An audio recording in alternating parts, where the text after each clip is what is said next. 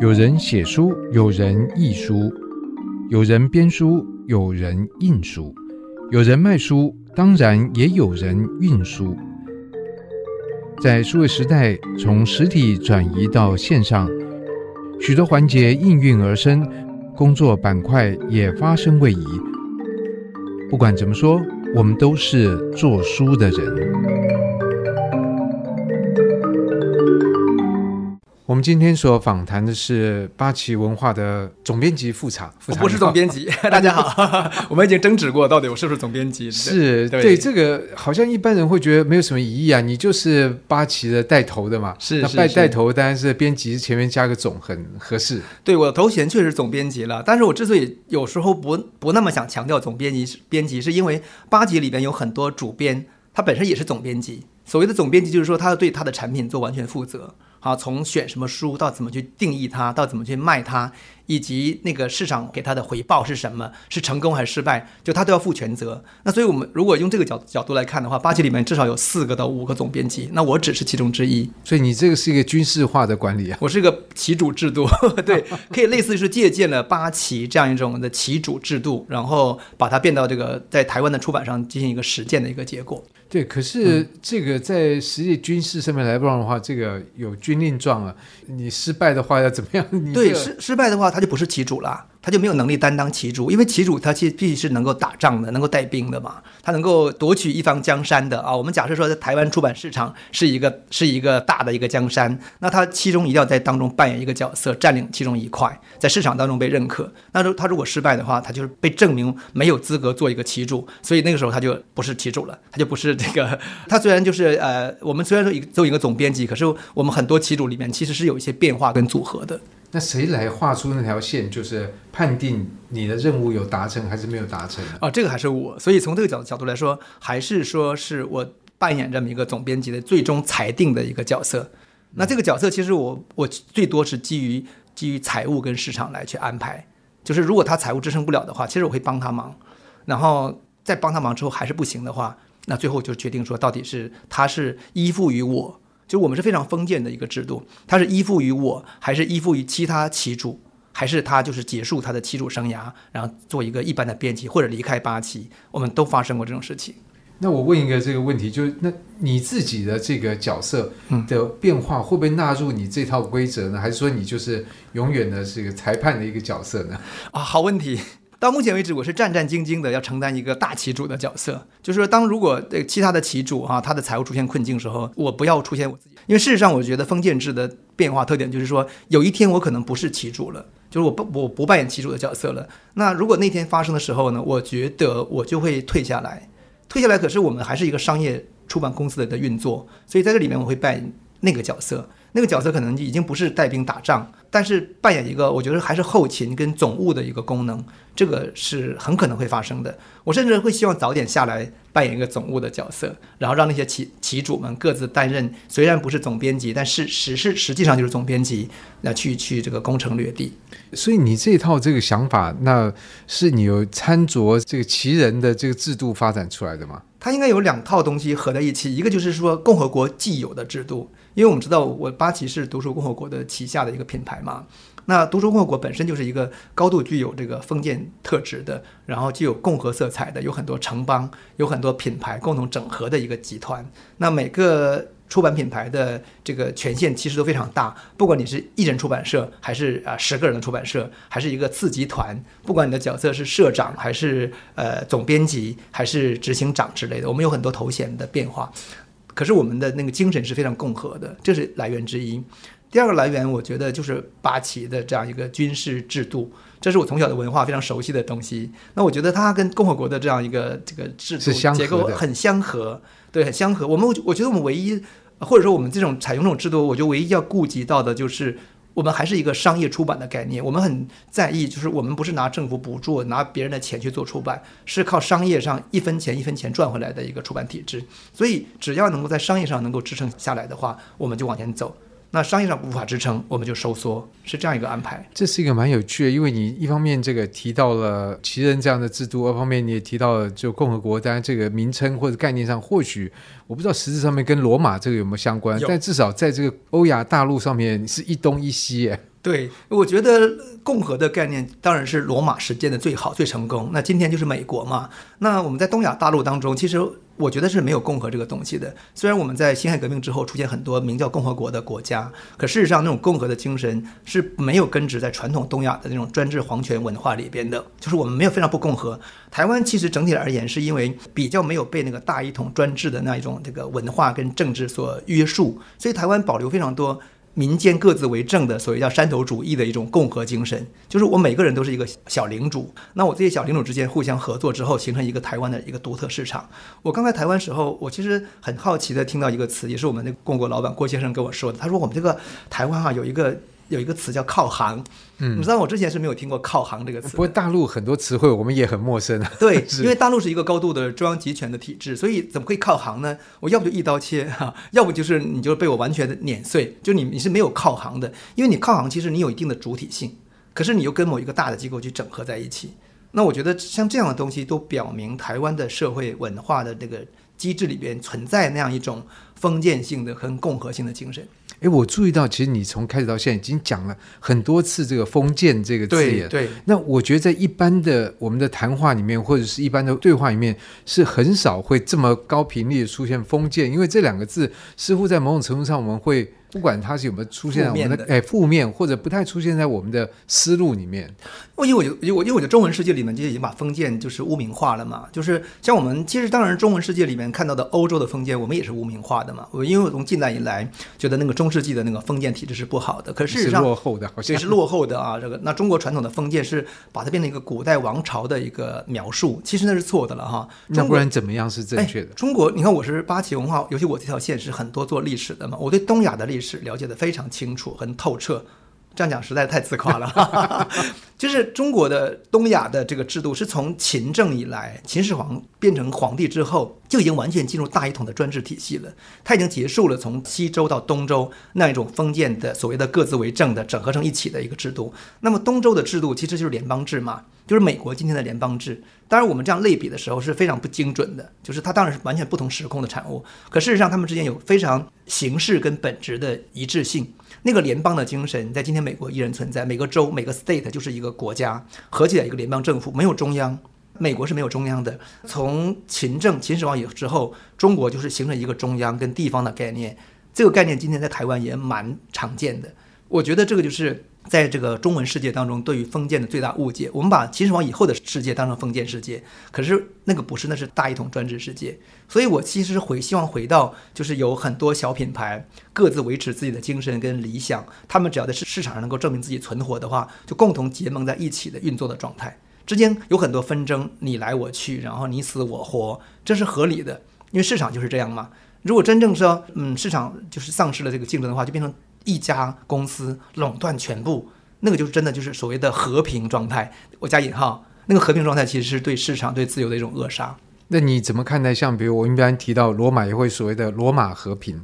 对罗马的和平，当然实际实际恰恰是罗马从共和转向帝国那个当中完成的。当帝国的精神极大化之后，它就必然衰败。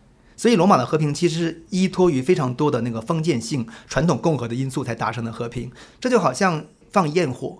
焰火我们看到很绚烂的一幕哈，那一幕是是什么造成的？是前期那个火药累积一点点释放能量出现的一个绚烂的那一幕。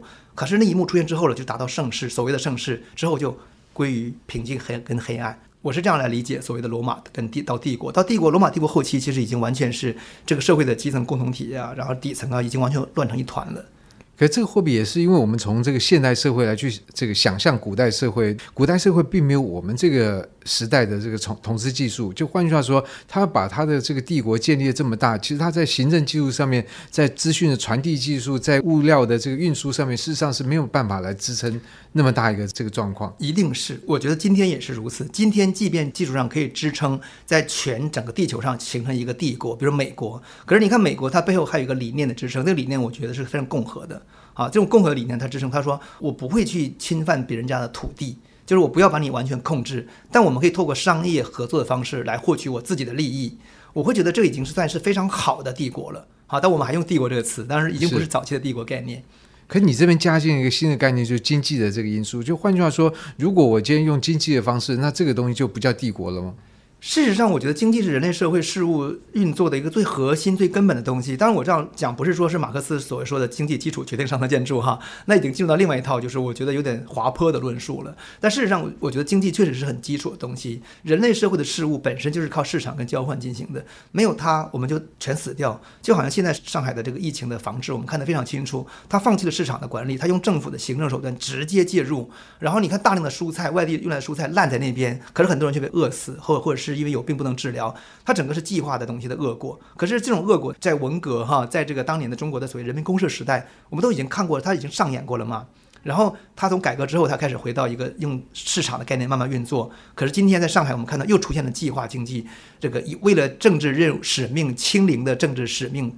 不惜一切的用行政手段来管理这么一个两千多万的人口城市，非常可怕的情况再次上演。对，可你这个会是一个历史眼光，因为你刚刚提到像文革，我想以复查年纪，对，也没有经历过文革。哦，我经历过文革的后晚期，我出我是一九我是一九七零年代出生，我出生时候我还依稀当中我还记得毛泽东去世时候，我们在那个村庄的长白山里边一所小学校的操场上给他默哀的镜头。因为我还记得那个印象非常深，因为我不懂，我就是看大人说啊、哦，赶快再低头，好，我也赶快再低头，然后低头时候什么时候再抬头不知道，再抬头看一眼啊、哦，他们已经抬头了，就是那种很很好笑荒谬的情况，我有一些记忆。可是这个记忆是非常有趣的。你提到你是在这个长白山的山里头，对，可是连在一个长白山的山里头，对于这个伟大领袖这个去世啊，嗯，都可以感受到那个行政力量整个是贯穿到这么末梢的地方，对。对，没错，这就是这个帝国的思维，或者是传统的大一统帝国的一以贯之的统治方式。他们在那个年代开始，在秦始皇时代开始，在王安石变法的时代是这样的，在明朝是这样的，然后在现在的中国依然是这样的。所以我觉得整个东亚大陆就是被这样一种文化跟这样的一种政治制度所约束跟捆绑，像一个。这个就是博洋是谁说的？丑陋的中国人里面讲那个叫粪坑吗？粪坑，酱缸啊，酱缸，对对，对不起，是酱缸，对不起，这个我我没有任任何就是说我没有任何的，所以就是特别歧视的味道。可是我觉得就是那种文化上互相粘在一起的那个状态，很难以摆脱的情况，真的很像酱缸或粪坑。当然，我们可以说其他文化也是酱缸或粪坑，就是它也是浓的化不开。比如美国的这样一种精神在它里边，基督教的新教的精神在它里边也是无法摆脱的东西。当然，它是粪坑还是酱缸，个人见仁见智。比如从传统中国的视角，觉得你美国也是乱七八糟的，对不对？那我觉得我我是要用它形容，是说这样一种文化在我们现代人类当中形成那样一种东西，无法摆脱的东西，很可怕。真的就是像上海在这次疫情之乱当中所一般的底层的百姓跟市民所呈现的某些情况，也能看得出来。是，可是以你的身份，你会不会有一种这个？外来者视角，因为你可以把它看成一个说这个这是比较汉人的，而你其实在这个对一种意识上，你觉得你是比较满人的。我觉得这个很有趣，就是说，其实我觉得我天然就具有这个标签，就是满人的标签是我从小出生的这个标签，也是我的一个家族文化的影响。所以这个标签跟一般所谓的没有其他民族标签的人来说，他们和似乎面对我的论述，似乎觉得有点无奈。就是怎么讲无奈？因为很多人就是就比如说在台湾好了。就我当我把嗯，就是非汉的文化当成一个，当成一个呃看问题的主角，再重新看待所谓的中国文化、汉文化跟东亚文化的时候，很多人是不喜欢的。就第一个，怎么讲会不喜欢？因为每个人有他各自的这个文化的来源呢、啊。是，那在台湾还好，但是台湾很多人他觉得自己就是汉文化的一部分，汉文化的一部分。因此，当你用满所谓的满文化或者是非汉的内亚文化来看待他的时候，他就觉得已经不舒服了啊。这是有我接触到一部分人，在我的脸书上或者在平时的论述当中，会常常看到他们会这样去回应我。那我是觉得是因为他自己把自己放到一个汉化的大标签当中去了。那其实他完全可以有新的标签，好，比如台湾人。他可能就用一个说我是台湾人的标签，那台湾是不是汉人，是不是汉族，其实完全可以再讨论。所以我觉得台湾人比较容易摆脱这个东西。可是你的你问，比如你问中国大陆上某个省的某个，比如河南人啊、上海人，你说他是不是？他就很难。那你就问到西西藏人、蒙古人，他说，那我当然不是啊，他本来就不是，跟我跟我们满的人是一样的。可是如果原来中原十八省或中国十八省的那个那些人口，他们就可能被贴的汉的标签太久了。可能唯一像广东啊那种粤语区，其他方言区，他们可能会觉得说自己没那么汉。当然，这里面我们刚才用词个叫方言嘛，其实用方言本身也是一种从中央出发的视角，是，就是说它可能就是一种独立的语言，它跟呃，跟这个汉语是同样的一种语言。我我比较支持这这种论述。可是，如果以你是一个旗人来讲，因为你出生在比如说这个七零年代，那当然在你出生的时候，呃，以旗人为统治主体的这个王朝已经灭亡了，哦，已经消失了七八十年了。对，对，所以在你身上还有多少可以接触到这样的一种一种文化的的印记吗？当然呢，因为我们就是在长白山里出生长大的嘛，我们就好像。跟你们语言讲的还是就一般的这普通话？啊，这是语言已经丧失了。清帝国的这个清语从或满语从乾隆后期就逐渐丧失了。但是它在边陲有些很多保留哈，今天的新疆和东北的某些地方还有保留，但是整个这个民族的语言算是丧失了。我觉得第一个就是说，你我们还是在边陲，就是东北是一个本来就是边陲，然后长白山里边的大山的高地又是一个边陲，这种边陲是容易保留文化的，跟台湾的原住民是一样的一个道理。可是你变成平地原住民，你就很容易跟汉人文化或者跟闽南的移民文化融融合在一起嘛。好，这是一个。天生就有的优势，或者是我不管它叫优势还是劣势哈，我就是这么特点，特点就是我就我爷爷就是这样给我的这个东西，对。然后第二个我觉得就是清帝国庞大的记忆，因为这个帝国离我们还蛮近的，然后它的解体时间离我出生时候也就无外乎就是七八十年嘛，对不对？然后当中还有所谓的满洲国、伪满洲国，我们加个引号，或者是很多这种故事在东北去作为民间的传说当中去讨论，比如说我们在民间我们讨论溥仪呀，我们讨论，其实我觉得。会有一些跟主流官方不太一样的看法。这个帝国很庞大，它也曾经统治了两两百多年整个东亚大陆，因此来说，那个很难被撼动。如果你是一个我们讲，比如说像像呃前秦这种苻坚这样的一个很短暂的，又是距离今天已经上千年的王朝，它的记忆已经不可能是说啊，我是是这个底人，我继承底人的文化，我一千年前的这个前秦苻坚跟我的关系是什么？你很难去这个连接，对不对？就好像台湾人其实很难去跟这个跟呃这个西班牙做某些连接一样，因为毕竟很少很小嘛。可是我们跟清帝国做连接，这不是我我不用我不用连接，别人就这样看你啊，就说哇你是贝勒，你是贝勒爷，你家的女孩子是格格。可是我就说你们都误解了，因为是从汉文化角度来看看这个东西。我觉得这个这个满人被这样看待，或满文化被这样看待，某种意义上还带有非常强烈的这个汉文化的猎奇感。是对，包括清宫剧。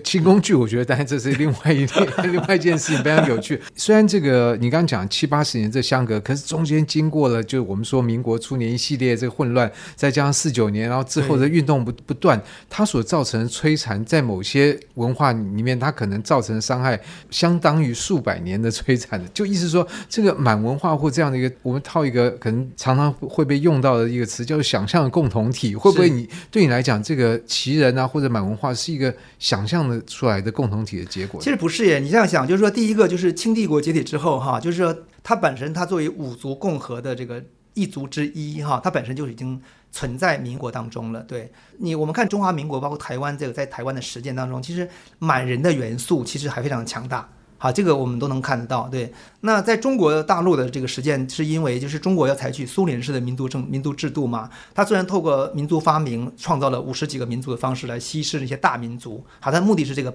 是政治目的是这个，至少它有这个结果了。它会让满族变得好像相对的消弱小跟消失，可是人口跟它这个族群，包括这个标签它还在嘛。而且在这个中国，它还设置非常多的满族自治县，就是它在政治上，它还必须。承认你是一个民族，自信是一个名词吧？就是说他没办法真的是当然当然，像新疆、蒙古跟西藏都不可能真的自治，更不要讲满族自治县了。满族的层级很低，它并没有大的自治区，它只是只只是自治县，它只是在县的层级里有有一些。可是我的意思是说，它这样的一些残存的认同，就是这种文化的认同，本来透过三代，其实也也就三代而已嘛。你看我爷爷那代就是民国初年出生嘛，对不对？他的爸爸跟他的爷爷一定给他给他提供那个记忆，就好像老一代台湾人对日本人的记忆是一样的道理嘛。因此来说，这个并没有断呢。如果真的再隔了两百年，我觉得那个真的是那是另外一回事，就很弱了。那因此，我认我认为这个共同体它是在的，它不是想象存在的，而是它在的。但是它确实散了，哈，因为政治因素，因为经济因素，因为各种因素，它是散掉了。可是它还在。那所以这个讲到像刚才你提到的，像这个轻工具啊。对，因为这个东西其实，在我们小时候在台湾是蛮流行的。因为呢，好像有些题题材你不能碰嘛。那很多外省人他来，他也不可能演这个台湾题材。好像就是轻工具就提供了蛮多的，就以前什么血滴子啊，这种什么一大堆。所以这个在大陆在以往有这么一个清宫剧的类别吗？这个我有分析过哈，清宫剧的这个类型其实是是香港人跟台湾人在中华民族或者是华人文化的架构和汉人文化的架构之下的一个创创造，对一个创造。这就跟台湾就是说川味牛肉面，但事实上四川没有牛肉面，是是是是是一样一样的道理。就是为什么？因为台湾，你知道我清宫在台湾早期的清宫剧或清朝的历史剧，它其实是外省人创造的。那么在香港呢，其实也是从呃所谓的汉人到香港的中国人创造的，就是他们有一种中华文化的认同。那这种中华文化的本质上核心是汉文化，所以他们在因为政治因素或者因为猎奇因素，然后找清宫是比较容易拿来的题材的时候呢，他就很自然的就用电视剧跟电影的方式去呈现这个东西。早期其实这种叙事，其实在一九二零年代到三零年代一直存在哦。真的这么早就是？但是在这个王朝结束之后，其实你看，整个在一九二零、一九三零年代，整个对清史的污蔑，包括什么什么清宫传奇呀、啊，什么什么各种演绎呀、啊，这些名字我先记不得了哈，都是像孙中山他们这批人，孙中山还帮他们写过好多序言哦。这个我当时都有查过资料，就是帮他们那些瞎编乱造的这些清史演绎写过推荐序，在一九。二零年代，那这对于孙中山来讲，当然他推翻满清，他很乐见。当时站在一个非非常汉人的角度推翻满清之后的一个产物，所以他那个时候就开始呃汉人知识分子就是比较系统的开始污名化清朝了，包括就是清宫里面有多秽乱呐、啊，然后清宫里面多残忍呐、啊，十大宫刑啊。不过这个是不是在中国改朝换代都照例要这个前朝给污蔑一下？对，对这个确。但是我们清朝，哦，对不起，我们清朝 在推翻明朝没有推翻明朝，在接管明朝的这个广大土壤时候，他对明朝其实并没有污名化。真的，我觉得异族在接管中国政权的时候，其实通常不会对前朝污名化，因为他们的文化系统里没有这个东西。只有汉人会不会使使用更武力的这种方式呢？其实我觉得这也是武力的方式，也是也是汉人的一个想象。想象就是事实上，就是汉人本来就是一个非常文弱的民族，他们是靠文字跟科举起家的一个民族，他们对武力是没有认知的。因此，他们其实当那个武力征服了他们之后，他们就被动把自己。变成男为臣、女为妾的这样一种文化心理，这个这是非常普遍存在哦。就马上就开始，啊，我服从于你，然后我是我为你做什么什么服务的那个概念。其实，所以汉文化里面就是有这样的东西，但是异族文化，包括满洲、蒙古、匈奴、突厥，其实都没有，其实都没有。对，这个真的是我看了太多的历史书。哎，可是满人的这个统治没有把这样的一个比较尚武的一面带进来吗？不是，是被那个汉人的庞大的汉人这个东西给拉下去了。这是统治呃汉人国家的代价。我一直有个说法，就是说，如果换成日本人跟美国人真的统治十亿中国人的话，哈，其实最终依然如此。会不会拖下来？会，他没有办法改变中国，很难改变这个中国很难。因此来说是什么？因此来说，帝国的统治哈，其实很有趣。像清帝国统治中国时候，他实际上同时统治了中国、蒙古、新疆跟西藏。他其实等等于说中国的制度，就用中国你的。你愿意考试，愿意当官，我就给你科举嘛。你信奉儒家，我就把孔子供奉很高。他用中国的制度来治理中国，可是新疆、西藏、蒙古他不是。那那个意义上是因为清帝国统治逐渐变得好像是中国了，也因为清帝国的政治遗产是中华民国，因此那些地方就好像也变成了中国的一部分了。它实际是这么一个过程嘛。你这个是一个最近这几年新清史的看法，这个是新清史里面的主流看法。但事实上，这种看法就是在呃，在这个清代也是如此的。我们要记住，就是说满清时期人在看待当时，他们并不认为那个中国是包括整个庞大的那个疆域的，那个是叫清帝国。当然，我们都用今天的词汇来讲了哈，就是我大清就是包括新疆、西藏、蒙古。可是统治方式不同，统治的力度不同。像传统的明朝的中国区，就是我就是完全是管得很深很深的。我为什么管得很深很深呢？因为你的人民希望我管得很深很深。你的人民不会自治，可是蒙古人是会自治的。新疆的这个维吾尔人是博克是他是会自治的，藏人也会自治的。他们会自治，我当然你就自治嘛，就跟美国人管日本一样。你自己管你自己，对嘛？我们就建立一个松散联邦就好了嘛。而且这种管理成本最低啊。你看当年台湾被管理的时候，其实有很多方案，我到底管多深嘛？原住民怎么管？呃，然后那个移居的闽南的这个移居移居的人口该怎么管？那个都有不同的这个管法的。这个真的是，是真的是。可是这个讲到台湾，就是我想当年在清朝这个所做的管制，似乎至少它没有像日本那么现代、那么深入、那么有效嘛。啊，当然了，因为那清代还是个前现代帝国嘛，它是个前现代帝国，而且一清朝也是一个从所谓的落后野蛮的身份起家，就是事实上人类社会的运作就是由非常边陲的小政权。他们之所以能够征服庞大的腐败的所谓的大国家，是因为他们年轻，我觉得我们通常用武力来形容啊，他们有武力，不是的，是因为他们年轻，年轻人总会征服老年人，总会征服的世界，不是吗？老年人就是迟早就被淘汰嘛。那然后你，我现在我就面临我们，我觉得我们都面临快被淘汰的状态了哈。好，这个要接受。你比较年轻一点，对，我们都差不多。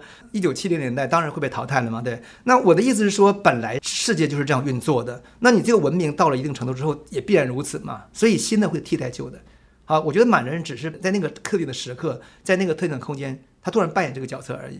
不过，这回到你刚刚提到一个问题，当然这就是呃，因为你提到满洲国，我想这个会有两个事情。但第一个就是说，我们向来从我们的教育里面看待这个满洲国，事实上都是觉得这个本人搞鬼啊什么。对对。那我不知道从满洲人来看，对这个这也是很好问题啊。满洲怎么看？其实我觉得从一九二十世纪，就是二十世纪呃上半年上半叶的满洲人的真实看法，其实已经看不太到了。可是，如果从日本的文献当中，你能看到当时的很多满洲人，实际是跟他日本人合作的。啊，当时的东蒙古人也是跟日本人合作的，所以东蒙古就是我们讲那个满洲范围，也是包括今天东蒙古的。东蒙古的地方就是成吉思汗的最嫡系的后代生活的地方，也是今天的什么呼伦贝尔，嗯、也是蒙古地区最肥美的草原，嗯、就在东蒙古哈，呼伦贝尔那边。然后包括原来整个今天的这个赤峰到辽宁跟吉林北部的那个草原地带都非常好，只是后来被汉人垦殖，现在变成了沙漠了。这这是半个世纪的事情啊、哦，我大家不要惊慌。半个世纪，半个世纪就可以把草原变沙漠。像我的家乡沈阳，以前实际是长白山跟辽河边上的一个蒙古人跟满洲人跟汉人交换铁器呀、马呀、这个什么这个人参呐的一个互市的地方。那是当年的沈阳是那个角色的，就长白山边上的城市，沿着辽河边上都是那种角色。可是后来都变成，都已经变成非常汉化的城市了啊！这就是汉人的力量，它不是汉人的文化有多强大，而是汉人的人太多造成的一个结果。然后回到满洲国，就是说，其实在你你你看到那个时候，满洲人其实是很愿意跟日本合作的，对。可是我们后来的教育跟论述当中都变了嘛。好，都看不出这些东西了。不过这就有另外一个有趣的连结，因为其实当时也因为台湾是日本的这个殖民地的关系，对，对，然后台湾人事实上在这个语言在文化上面事实上都是呃既被日本人所接受，同时台湾也是比较。被中国哎，被中国，中华民国，呃，包括中华民国，包括那时候，其实满洲国很多台湾人去那边工作啊。没错，没错，就是有一本书，徐雪姬老师的书，哈，中研院的这个学者徐雪姬老师做一份口述研究嘛，就是在在台湾的满洲人，我曾经还去沿着那个书里面的某些人，我还去拜访过他们。我特意开车去台中去拜访那个老先生，那老先生一开始一开口就跟我讲东北话，真的。然后那你一听很熟悉，很熟悉啊，他会讲东北话。然后当时我就说，我就说，我说你你帮我描述一下当年的奉天，他是沈阳嘛，当年的奉天沈阳是什么样子的？他就说他当时住在沈阳一一条马路叫和平大街，他说那个和平大街就是当时沈阳的绿园道，他用台中的绿园道来形容。嗯、他说啊，比台中比台中绿园道还漂亮。当时我说哇，我说我现在看这条街道，我我完全感受不到任何绿园道的色彩。可是说他当年是绿园道。你就知道，就是台湾人在那个东北，在满洲国，其实有非常多的记忆跟连接。这个部分其实是我觉得是重新整理历史当中一个非常重要的一个出版题。你在之前意识到这个连接吗？我意识不到，我完全意识不到，完全不知道的。我们你知道，我们在中国之前的教育里里边，台湾人只被压缩成了高山族、阿里山，然后呃还有日月潭。就是非常简单抽象词汇。那蒋匪不存在吗？呃，然后对，当时有，就是国民党跑到台湾嘛，对，所以我们要收服他嘛。他台湾自古以来就是中国的一部分，然后现在只是蒋匪跑过去以后把它占据了，因为隔着海峡，所以我们暂时没法收复。